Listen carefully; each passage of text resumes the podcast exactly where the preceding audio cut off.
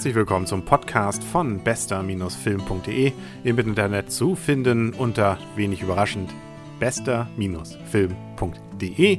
Hierbei handelt es sich um einen Podcast, der versucht kurz und knapp aktuelle Filme zu besprechen. Und auch das ist unsere Aufgabe natürlich heute. Der heutige Film ist nicht nur aktuell, er ist insbesondere auch irgendwie seltsam. Es geht nämlich um Sweeney Todd.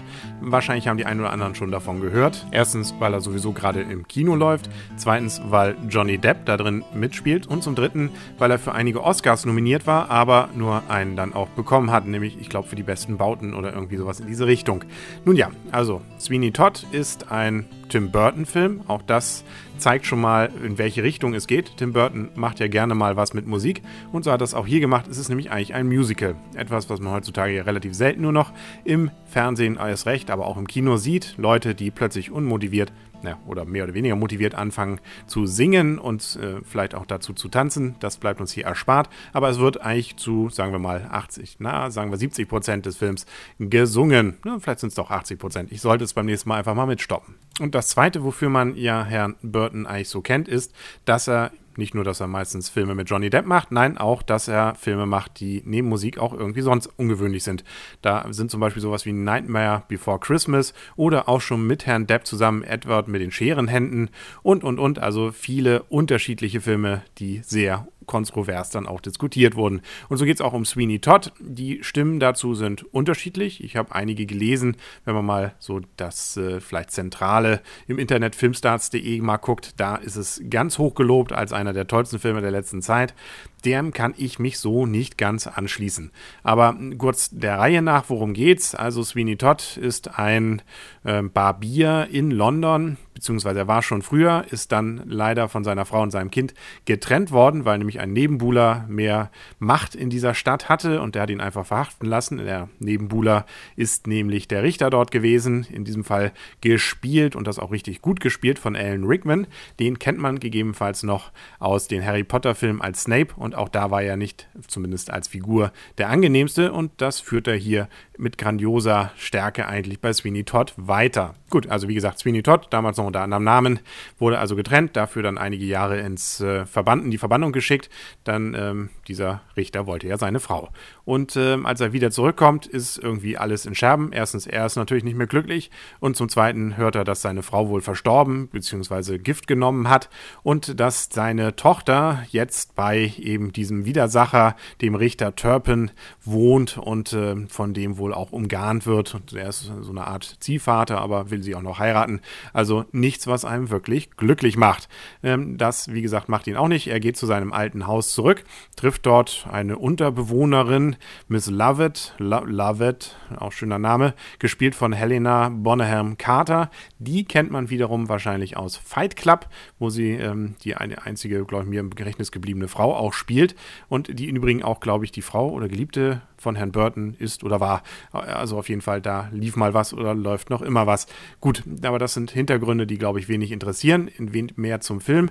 Diese ganze Story zieht sich also dann hin. Er will natürlich Rache nehmen, wird wieder zum Barbier und macht dann während seiner Barbierarbeit den ein oder anderen, ähm, sagen wir mal, falschen Schnitt. Und es fließt rotes Blut, äh, wahrscheinlich ja hoffentlich für die Schauspieler gehofft, Filmblut in Massen dann eben auch durch die Zimmer und in die Kanalisation.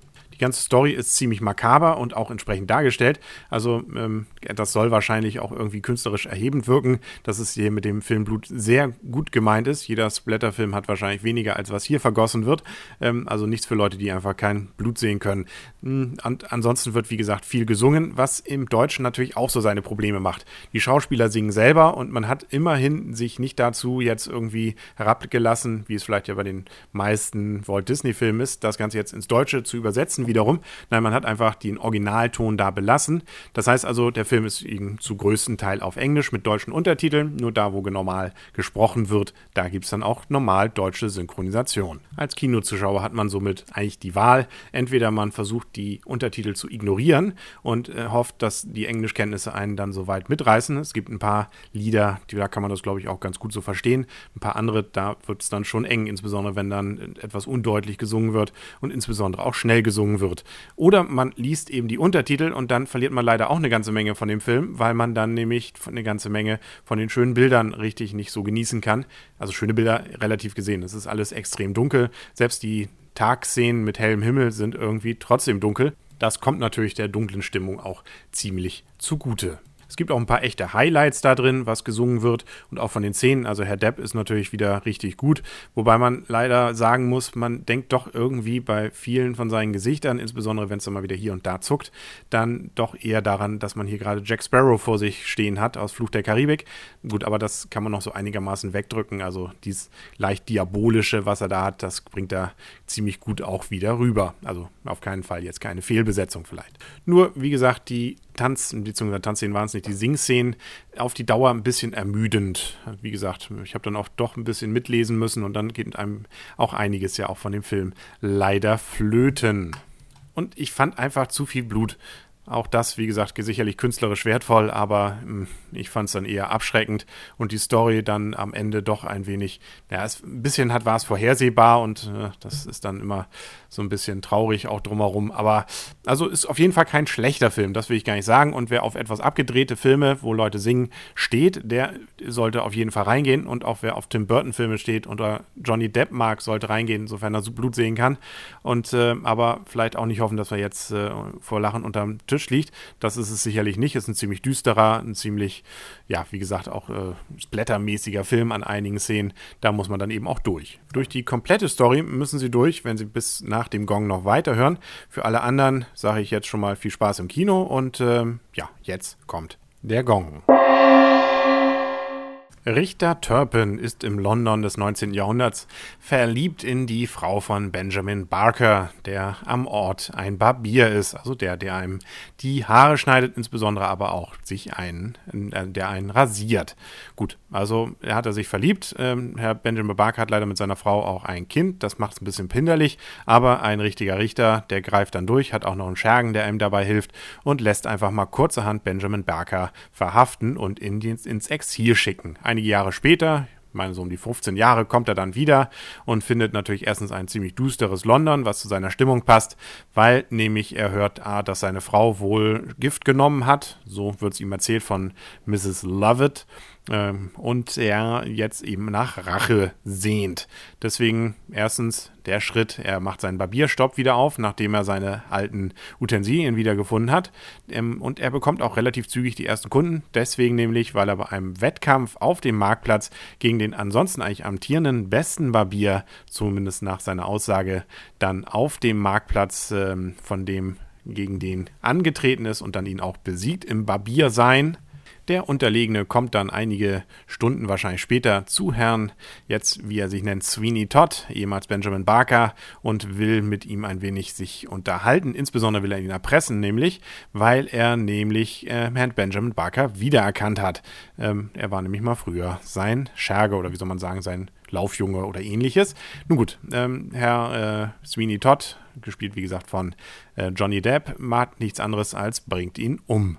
Und das ist dann auch schon der Startschuss zu einer ganzen Reihe von Morden. Damit nämlich kriegt er doch, na, Lust drauf nicht, aber äh, kommt dann doch auf die Idee, man könnte, glaube ich, fast jeden umbringen, weil irgendwie hat jeder Dreck am Stecken.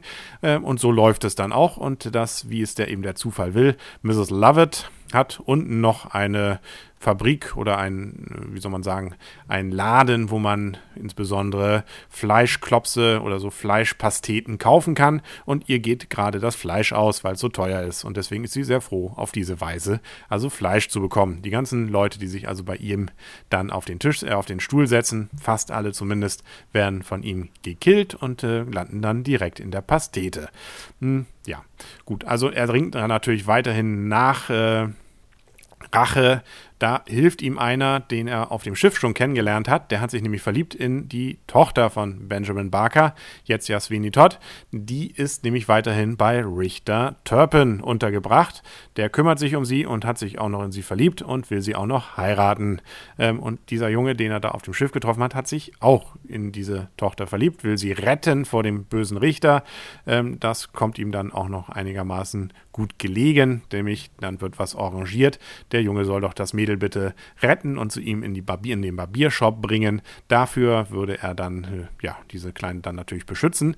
Aber gleichzeitig sagt er dann Richter Turpin Bescheid, hier, da ist aber jetzt deine Tochter, komm mal vorbei, sie ab, äh, nicht deine Tochter, sondern deine Stieftochter, holen sie mal ab, damit er ihm wieder zu in seinem Laden kommt und er ihn dann umbringen kann. So funktioniert das auch einigermaßen. Ähm, er bringt ihn einmal um. Vorher hat er aber noch eine Landstreicherin umgebracht, die sich einfach in sein Zimmer geschlichen hatte und ihm erzählen will, dass wohl irgendwas mit Frau Lovett nicht so richtig in Ordnung ist. Ähm, ja, also alles etwas sehr dramatisch am Ende und insbesondere viel Blut, das fließt. Und insbesondere erkennt dann Sweeney Todd leider am Ende, dass er da, diese Landstreicherin, seine Frau war, die wohl etwas wirr im Kopf geworden ist. Äh, und die hat er nur umgebracht. Das ist natürlich nicht glücklich. Ähm, somit bringt er erstens Mrs. Lovett noch um und stößt sie in den Ofen und wird schließlich von einem Jungen umgebracht, den äh, Mrs. Lovett und Sweeney Todd ähm, gerettet haben, von diesem ehemaligen ersten Barbier, der jetzt bei denen ausgeholfen hat, der aber trotzdem herzensgut ist und äh, natürlich sagt, sowas kann nicht laufen, solche Morde. Deswegen ähm, bringt er dann eben Sweeney Todd um. Und äh, dann ist der Film irgendwie zu Ende. Ja, das ist auch das Ende von diesem kleinen, launischen bester-film.de Podcast. Vielleicht hören Sie auch beim nächsten Mal wieder rein. Dann hoffentlich mit weniger Blut. Bis dahin alles Gute, euer und ihr, Henry Krase.